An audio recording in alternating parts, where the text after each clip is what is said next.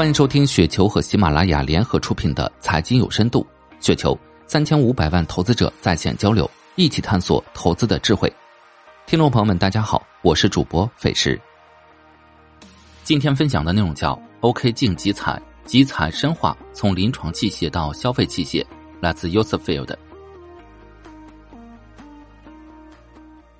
最近医药板块感觉各自涨跌思路齐飞。先是中药板块整体性飘红，另一头是 OK 镜终于有省份说要集采，结果从 OK 镜厂商到眼科医院都出现了下跌。一、消费属性医疗器械是否会集采？之前一直有朋友问这样的问题，我给出的答案都是消费器械集采难度和必要性都比临床器械的排名更靠后，但同时也说了，在国家政策面前，任何产品都没有什么集采免疫性。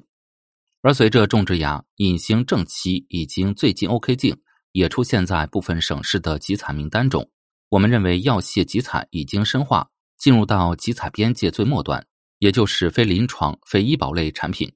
而且我们也要关注到，集采深化的目标也从医保节省为目标，延伸到部分民生目标，也就是保证社会医疗消费产品的价格普及性。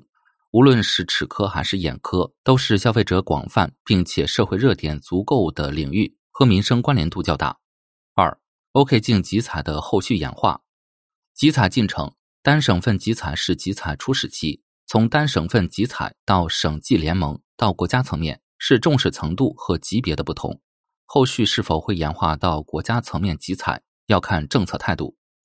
出厂扣率 vs 降幅。我们观察不同品类的经销代理体系，OK 属于典型的出厂扣率不高、渠道利润丰厚的品类。从欧普以及艾博的报表看，包含湿带片的出厂价格在五百到一千元左右，而终端价在五千到一万元。也就是说，出厂价大约是终端价的百分之十到二十。之前集采过的品种，与此类似的是眼科人工晶体。从人工晶体集采结果看，对出厂的影响不大，所以。以此类推，可能 OK 镜集采也不大可能出现低于出厂价的情况。渠道压缩，从器械集采经验看，对于渠道影响比较大。而对 OK 镜来说，所谓的渠道大约分为几类：第一类就是 OK 镜厂商的经销商；第二类是民营医院；最后一类属于欧普模式，厂商加门诊模式。我们重点说说民营医院。大家都知道，OK 镜、人工晶体、IVD 等器械耗材。给到民营医院的价格远低于公立医院，也就是所谓的直销低价。从最近上市的和氏眼科的招股书可以看到，OK 镜的集采价大约在一千两百元左右。所以，如果 OK 镜集采带来终端价下降，的确会影响民营医院的近视防控业务，但和齿科的种植牙集采类似，影响只是部分业务。另外，技术服务费也会在集采方案中有所调节。对于欧普。厂商加视光门诊模式中，可能厂商角色影响没那么大，但是门诊渠道受到的影响会更大一些。三，集采之后的股市周期会如何？从仿制药到支架、骨科等临床器械，之前几轮集采已经给投资者展示了不同品种集采深入之后股市的相关表现。整体来说，就是集采降幅以及格局影响与市场预期之间的博弈，既有集采影响度加大的持续下跌。也有实际情况没有预期那么差带来的边际改善和股价反弹。第一只靴子已经落地，股市也给了比较剧烈的反应。那么后续还可能有哪些节点和步骤？外部环境，第一个省份集采出消息，集采方案落地，集采博弈结果，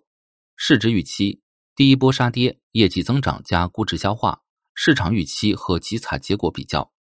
现在大约处在第一波的状态。后面会有一段时间市场预期与估值重新磨合的过程，然后到可能最后要等集采结果和当时预期的比较，从而决定是上演冠脉支架还是骨科脊柱的走势。总结，OK 镜集采的影响正反两面看，正面看，作为消费品，特别是需求强并且渗透率很低的品类，价格降低之后的需求弹性会起来；